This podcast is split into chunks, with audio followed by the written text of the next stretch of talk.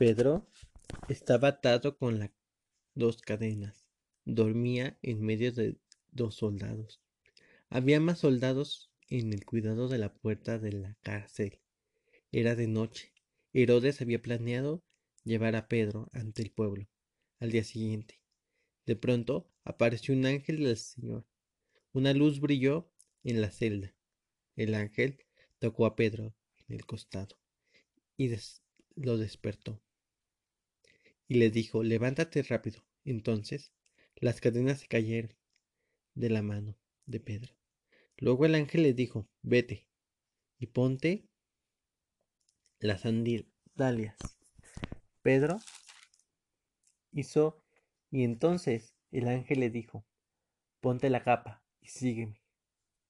El ángel salió y Pedro fue tras él, sin saber si eso que estaba pasando en realidad era su realidad o si era una visión. Pedro y el ángel pasaron la primera guardia, luego la segunda, y llegaron a la puerta de acero, que los separaba de la ciudad. La puerta se abrió, solo Pedro y el ángel salieron caminando. Más o menos una cuadra, y de repente el ángel desapareció. Pedro entendió lo que el ángel le había dicho. Ahora sé que el Señor me envió de verdad un ángel. Él me salvó de Herodes. El pueblo judío pensó que iba a ir mal, pero el Señor me salvó.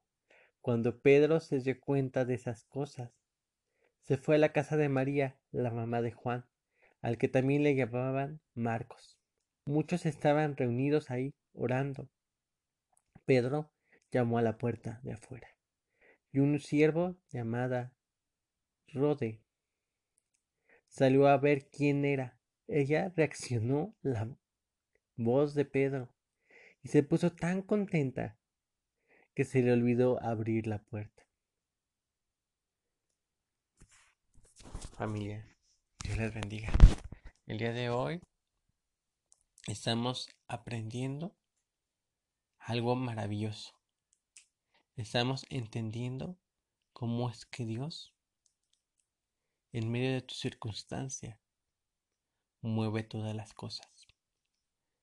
El día de hoy estamos viendo cómo hacía a Pedro por confiar en Dios, por creerle y obedecerle, fue librado de la muerte para ser salvo y llevar esa salvación a todos los que creían. Y antes de empezar vamos a orar creyendo y declarando la palabra. Padre, en esta hora estamos delante de ti, creyendo, declarando la palabra, confiando que tú eres Rey, que tú eres nuestro Salvador, eres nuestro Padre, eres nuestro libertador. Hoy tomamos un momento para escuchar tu palabra. Tomamos un instante para darte la oportunidad de que nosotros tengamos contigo una relación tan grande, tan maravillosa. Hoy queremos entender y comprender tu palabra, entender y verte a ti. Padre, hoy tú habla, hoy tú capacita, hoy tú enseña. Usa, tu usa tus palabras para que en mi boca puedan ser expresadas. Amado, ven el día de hoy y manifiéstate en medio de nosotros, así como ese ángel que se le apareció a Pedro, así aparecetenos el día de hoy. Muéstranos la voluntad que tú tienes para nosotros, en el nombre de Cristo Jesús. Amén. Y bueno familia, el día de hoy leyendo el libro de Hechos. En el capítulo 12 del versículo 6 al versículo número 14. Y me llama la atención esta historia, porque habla de un hombre llamado Pedro. Y sí, es el mismo hombre que estuvo caminando con Jesús. Ese hombre que tenía ahí tantos testimonios, tenía tantas eh, anécdotas de lo que había pasado junto con Jesús. Sabía lo que pasaba con Jesús y cómo era, pero me llama la atención porque eh, si lo vemos en el punto histórico, Herodes tenía una persecución tan fuerte con el pueblo judío, con aquellos que decían seguir a la secta del camino, que decían hacer o decir que confesaban a Jesús como su Señor y Salvador. En ese momento era un momento terrible, porque para ese momento ellos querían callar el movimiento.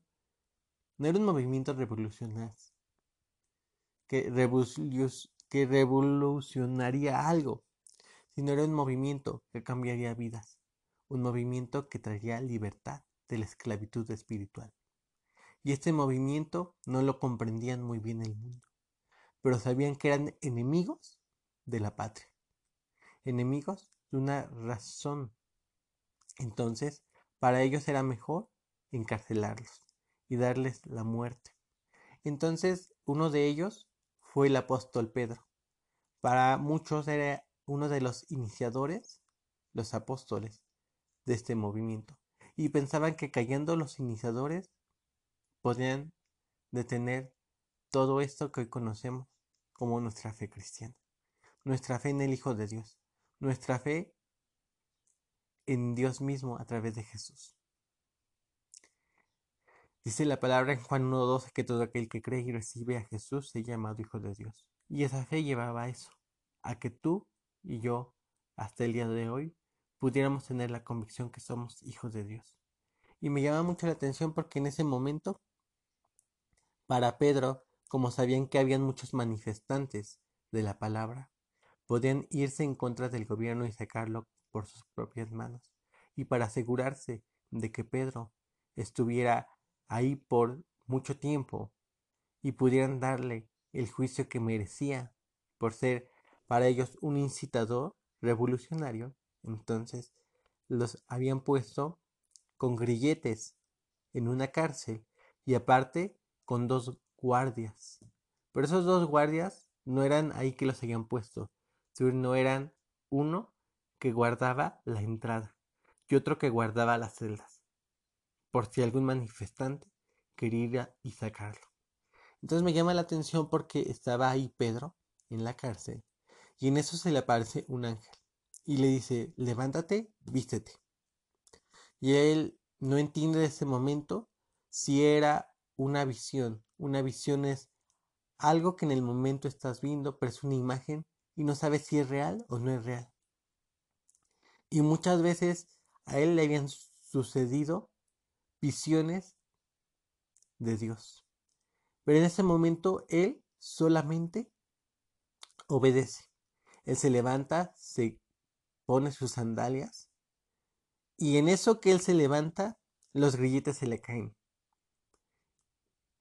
Y algo bien curioso, le dice, sígueme, y le sigue y está caminando con el ángel, está siguiendo al ángel. Y en eso, algo sorprendente pasa. Pasa la primera guardia, pasa la segunda guardia, y en eso, cuando están cerca de la puerta que divide de la cárcel a la ciudad, en eso se abre la puerta de la cárcel y sale. Y dice que caminan una cuadra y ahí es cuando Pedro reacciona. Realmente Dios me mandó un ángel no es una visión. Y en eso el ángel se va. Y algo que me impacta es que en eso él dice, voy a regresar a la casa de Juan Marcos, a la casa de María, la madre de Juan Marcos. Y regresa a esa casa y se encuentra con algo, con hombres y mujeres que estaban orando fervientemente, hombres y mujeres que estaban creyendo. Y si vemos esta parte como el pueblo era tan perseguido, la única forma de poder reunirse era a través de las casas. Entonces para ello era necesario que poder avivar el fuego del Evangelio, el avivamiento, a través de buscar la palabra de Dios. Avivamiento era o es una forma de dejar que el Espíritu Santo fluyera a tal grado que fuera inexplicable cómo era que Dios se moviera en esos tiempos. Aunque hubiera momentos de intranquilidad, pudiera haber momentos de confianza. Y entonces ellos estaban orando, esperando un, estaban orando con toda una familia dentro. Porque era la única manera de que ellos no fueran atacados por los hombres de Herodes. Y me llama la atención porque en ese momento Pedro toca la puerta y Rode, que era la sirvi bueno, sí, como la sirvienta o la sierva de esa casa, escucha a Pedro. Y ella se alegra tanto que se le olvida abrirle la puerta a Pedro.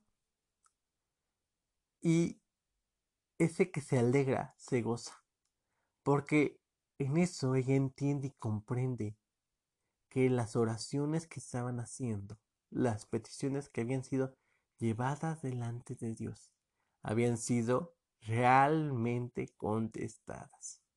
Y esto es hermoso porque aquí tú estás entendiendo algo tan hermoso. Uno, que había hombres y mujeres que estaban creyendo y declarando la palabra, confiando en Dios. Y en eso empieza un milagro. Pedro sale de la cárcel. Otra, que Pedro seguía confiando de Dios. Estaba caminando bajo la dirección de Dios. Y en eso le llega un ángel y sale de la cárcel. Es un milagro contestado en dos maneras. En la manera como Pedro pedía salvación. Porque si bien si se hubiera tardado un poco más el ángel y en la madrugada, entonces Pedro hubiera sido juzgado con Herodes junto al pueblo y hubiera sido condenado para muerte y hubiera evitado en ese momento que el Evangelio siguiera prosiguiendo. Lo que querían era apagar el fuego del Evangelio y quitar los incitadores del Evangelio. Esos hombres y mujeres que creyeron y declararon pasaron lo mismo que pasó Job. Dice la palabra que Job le sucedieron cosas inimaginables, estaban en guerra. Al mismo momento que Pedro. Pero en el Antiguo Testamento con Job, esta guerra era difícil de pasar. Sin embargo, Dios le contesta algo tan hermoso que hasta la fecha sigue sucediendo. Dice así, acompáñenme al libro de Job capítulo 32. Dice así, en el versículo 1. Ante esto mi corazón se estremece y salta de un lugar. Escuchen atentamente el tonar de su voz y el estruendo de su boca. Dios envía sus rayos y alumbra todo el cielo. Se entiende, se extiende a los cielos los confines de la tierra. Después alumbra, resuena la voz de Dios, truena su voz majestuosa. No cesan cuando se oye su voz. Dios truena con su voz en formas maravillosas, haciendo grandes cosas que no podemos entender, porque Dios le ordenó a la nieve que caiga sobre la tierra. Él dice que el aguacero hace que todos se encierren para todos los seres humanos conozcan que Él lo ha hecho. Y algo maravilloso que no hemos dado cuenta es que en el relato que hace mención de Job y en el relato que hace mención, al igual en el libro de Hechos, que dice que en ese momento hubo un resplandor y que se alumbró la cárcel. Y aquí también hace mención el resplandor de Dios, un rayo, una tormenta y se escucha su voz. Y algo que me llama mucho la atención es de que se alumbran en las dos partes. Hay un momento en donde Pedro empieza a alumbrar su entendimiento y empieza a comprender. Hay un momento en el que Pedro, cuando tal vez con esa época de esperanza, él ya sabía o entendía a dónde iba a parar su vida. Iba a morir.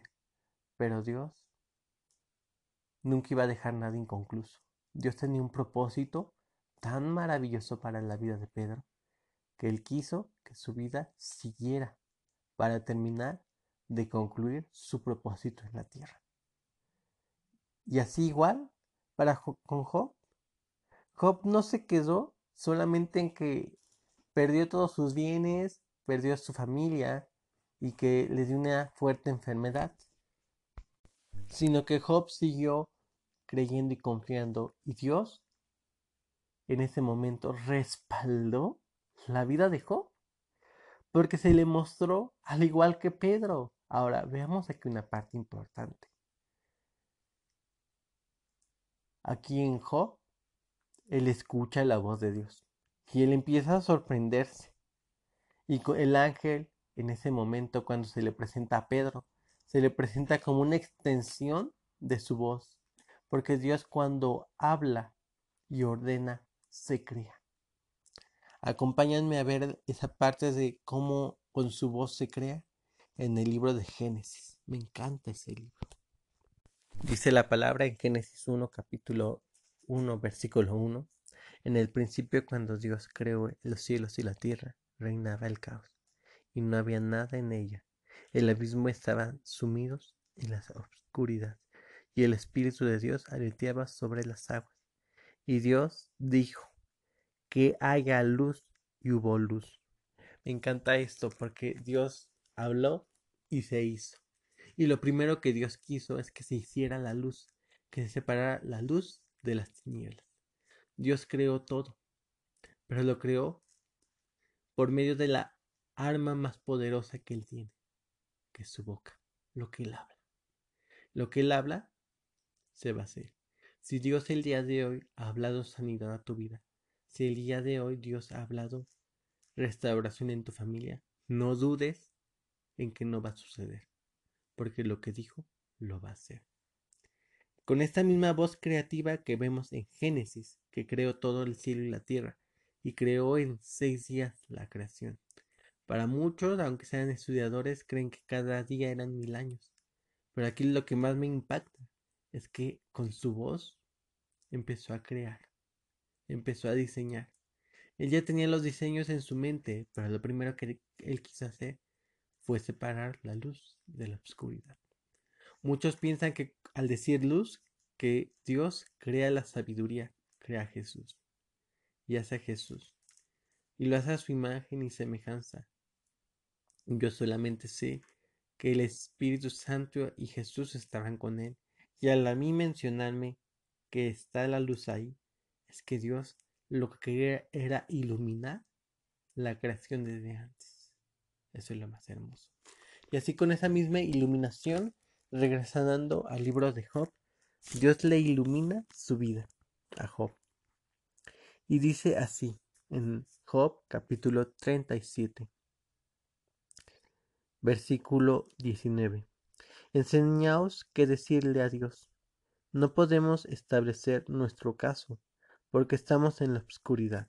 Ahora aquí, Job veía una condición humana y él decía, primero, si lo vemos en el antecedente, Job estaba en un momento de contradicciones porque él sabía que Dios era bueno, pero él decía, pero ¿por qué me suceden estas cosas? ¿A qué causa me viene todo este mal? Él no entendía que estaban en una guerra y que él estaba viviendo en tierra enemiga, por lo cual todo lo que se decretaba en esa tierra le tenía que pasar a él, porque él estaba viviendo bajo una identidad de un hombre caído, que le correspondía gobernar a Satanás. En ese momento, él empieza a preguntarle a Dios, Dios, ¿por qué tú haces esto? Y él no entendía lo que sucedía y como tenía sus amigos, sus amigos les decían las cosas a medias y él quería saber todo completo. Él pide respuesta a Dios y le dice, enséñame, enséñame esto, enséñame la palabra en medio de esa oscuridad. Y entonces Dios le habla. Dice en el capítulo 38, versículo 4. Respóndeme si eres tú. En el versículo 4. Tan listo que les dio la tierra sus dimensiones. Seguro que tú debes saber.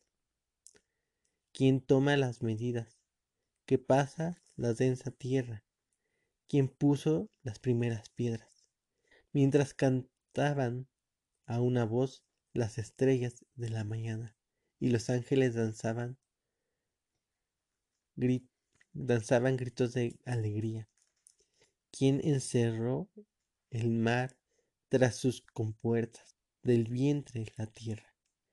Eso fue cuando le puso como vestido las nubes y como faja la niebla, cuando le puso los límites al mar. Y más adelante en el 11 dice, cuando le dije, no puedes rebasar este punto y hasta aquí llega el límite de tus olas. ¿Alguna vez en la vida le has dado orden a la mañana? ¿Le has dicho a la aurora dónde debe estar? Envolviendo la tierra por sus esquinas. Y más adelante dice así, me encanta esto. Versículo 21. Claro que sabes todo esto, porque tú ya habías nacido en esa época y eres muy viejo. Aquí Dios pareciera que le está diciendo a Job de una manera muy así de, pues si tú estabas en ese tiempo, pues acaso eh, como de una manera muy... Mm, y pareciera que Dios les está hablando de una forma sarcástica, porque le está diciendo, claro que tú sabes todo esto, porque tú ya habías nacido. Y en esta época eres muy viejo, así era como un sarcasmo, como tratando de decirle, ¿acaso tú ya habías nacido? Pero también Dios ya le estaba revelando algo, que Dios ya estaba desde el pensamiento y en su humanidad ya estaba puesta en Dios. Y él ya sabía cómo él iba a ser. Pero algo más impactante que dice así más adelante en el versículo número 41. ¿Quién le da la comida a los cuervos cuando sus pichones les gritan? Dios pidiendo gritan a Dios pidiendo auxilio cuando andan merodeando buscando la comida. Y aquí en esta parte Dios se les empieza a mostrar a este hombre, a Job. Y Job responde en el 40, versículo 3. Entonces Job respondió al Señor, verdaderamente yo soy poca cosa. ¿Quién puedo responder? Soy muy poca cosa para hablar. Me tapo la boca con la mano. Ya hablé una vez, pero no haré más. Hablaré una y otra vez, pero ya no voy a añadir nada. Y aquí me encanta porque Job reconoce, reconoce que él, aunque podía comprender las cosas, no había entendido. Más bien, aunque lo hubiera entendido, no lo había comprendido. Y esta parte es hermosa, porque entonces vemos que Dios tiene el cuidado de cada cosa tan minuciosa. Y en ese control, Job está viendo y viviendo en su condición. Pero en este punto, para si lo regresamos de ver del punto de Pedro, Pedro tenía una confianza, que ya estaba Jesús, el que había muerto. Jesús había resucitado. Jesús había mandado ya su espíritu para con él y para con todos ellos. Jesús era ese hombre, ese Dios hecho hombre, muerto y resucitado, puesto a la presencia de Dios, Jesús mismo. Y él tenía la confianza y la convicción de que Dios iba a hacerlo. Él nunca cuestionó al ángel ni le preguntó nada al ángel. O bueno, aquí la palabra no lo dice y no lo menciona expresamente, por lo cual él creyó, él confió. Y hoy te quiero preguntar a ti. Si tú en medio de tu circunstancia, tú confiarías como este hombre, que estuvo a punto de la muerte, a punto de morir, a punto de dejar todo. Y me llama mucho la atención porque si lo vemos después de, de un tiempo, este mismo hombre llamado Pedro escribe unas cartas. La conocen como primera y segunda de Pedro. Acompáñenme. Y esto es hermoso porque vemos una revelación hombre que empieza a madurar en la palabra y empieza a tener la confianza porque él empezó a tener una dependencia con Dios. Dice así en el capítulo número 1 de Segunda de Pedro, versículo 3. Con su poder divino, Jesús nos da todo lo que necesitamos para dedicar nuestra vida. Todo lo que tenemos porque lo conocemos a Él, quien nos llamó por gloria y excelencia. Así nos dio la promesa preciosa y valiosa. Confiando en ella, ustedes serán semejantes a Dios y podrán escapar del mundo, el cual será destruido a causa de los malos deseos del ser humano. Y él tenía esta confianza porque él en tiempo atrás había vivido persecución y había sido metido en la cárcel muchas veces, como esta ocasión con Herodes. Y él podía decir, el ser humano busca malos deseos y tiene el deseo de destruir. Pero él comprendía algo bien importante que es aquí que la promesa que es preciosa y valiosa, que tú y yo confiamos, al ser semejantes a Dios, podemos escapar de todo esto. Tú y yo, el día de hoy, vemos destrucción, vemos muerte. Pareciera que estamos bien, viviendo en el tiempo de los sellos del Apocalipsis. ¿Por qué? Porque vemos el caballo blanco, vemos la victoria que Dios hizo con nosotros vemos al caballo amarillo, vemos eh, la parte que es la, la parte del hambre, vemos el caballo negro que es la muerte, vemos el caballo, eh, el otro caballo que es color como eh, beige, que vemos que, que están las pestes, y decimos, ¿qué es lo que está pasando? Pero si vemos hay cuatro jinetes, y en esos cuatro jinetes, que son cuatro sellos que están ya eh, quitados porque el dueño del libro solamente podía quitarlos. Pero Dios dejó que en la tierra hubiera un caballo blanco para que tú y yo tuviéramos la seguridad de que al tomarnos de las manos de Dios, de caminar con Dios, tenemos la confianza y la seguridad que podemos escapar de este mundo, escapar de la violencia, escapar de todo ello, solamente creyendo y declarando. A mí me llama mucho la atención porque lo único que podían hacer estas familias solamente era entrar a su casa y llorar. Solo era entrar a su casa y confiar. Solo entrar a su casa y declarar. Y ellos lo hicieron. Y Dios les contestó. Al igual que Job le contestó. Dios le contestó a Job. Asimismo Dios les contestó la petición tanto de Pedro como de las personas que estaban orando. Así que si tú tienes confianza, crees y declaras. ¿Por qué? Porque tú eres hijo de Dios. La palabra te lo dice, la palabra te lo expresa, te da tu identidad de hijo de Dios para que tú puedas salir ileso en esta guerra. Ahora te voy a decir algo. Los guerreros que salían a batalla tenían ellos que tener constantemente puesto una armadura. Si salían a la batalla sin la armadura y sin su espada, ellos corrían el riesgo de morir en el campo de batalla. Ahí ya no era culpa del rey que los mandaba, era culpa de ellos que no se guardaban. Aunque, de todos modos, el rey veía por ellos y por su familia. Ahora te voy a decir algo. Dios te está capacitando, te está preparando constantemente para que tú puedas salir a la batalla y regresar victorioso. Porque Él ya te guardó y te cuidó y te capacitó y te puso conforme a su identidad. Tú y yo tenemos la identidad de Dios. Y termino con esta parte, dice más adelante en el versículo 5 del capítulo 1 de Segunda de Pedro. Como ya tienen esas promesas, esfuércense ahora por mejorar su vida. Así la fe añade carácter, digno de admiración. El carácter digno de admiración añade conocimiento. Al conocimiento añade dominio propio.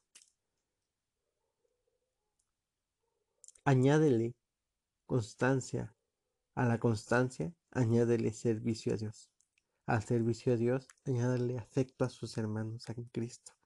Y ese afecto, añádele amor. Si todas estas cosas están presentes en tu vida, aumentan, entonces no serás gente inútil.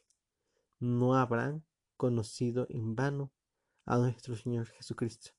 Si a alguien le falta estas cosas, entonces están cortas las vidas, que están ciegos y han olvidado que su pecado fueron perdonados.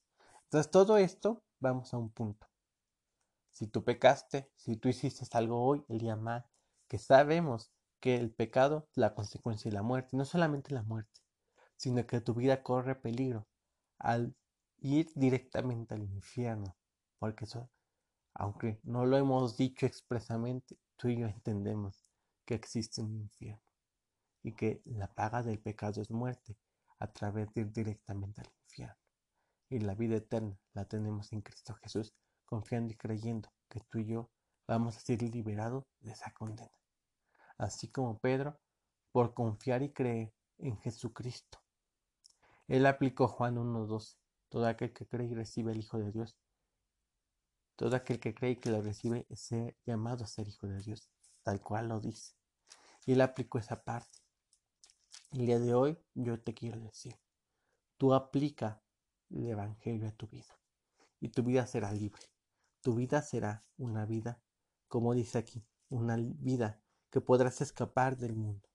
Podrás tener la confianza de creer y declarar la palabra, de apropiarte de las promesas, de añadir no solamente fe, dominio propio, y añadir muchas cosas y disfrutar más que nada tu vida en Cristo. Déjame orar por ti para terminar, creyendo y declarando la palabra. Dios, en esta hora te doy gracias por esta gran palabra, porque estamos viendo aquí que nosotros al confiar y al creer y al declarar reinas eres tú y tener la plena confianza y seguridad de que tú envías y tienes cuidado de la palabra, podemos confiar y creer que tú lo que has dicho lo vas a hacer que tú eres el Dios grande y maravilloso que hizo el cielo y la tierra, el Dios que tuvo el cuidado de todo, el Dios que ha hecho grandes maravillas, prodigios, pero ese mismo Dios al cual hoy tenemos. Por eso hoy, el día de hoy, te pido por cada hombre y por cada mujer que está escuchando la palabra, que pueda ser puesta en su vida esa convicción, esa certeza, esa seguridad, que está cubierto y tiene esa armadura que es la semejanza de Dios. Es el Hijo de Dios y que puede pararse con la seguridad y decirle a su circunstancia basta, decirle a su problema basta y confiar en Dios y saber que Él va a responder a todas sus plegarias. Padre, por eso hoy nos levantamos creyendo y declarando tu palabra, porque nos levantamos conforme a la promesa, conforme a la palabra, conforme a lo que tú has dicho. Gracias Padre Eterno, porque tú el día de hoy has hablado grandes cosas en nuestra vida. En el nombre de Cristo Jesús. Amén. Dios les bendiga.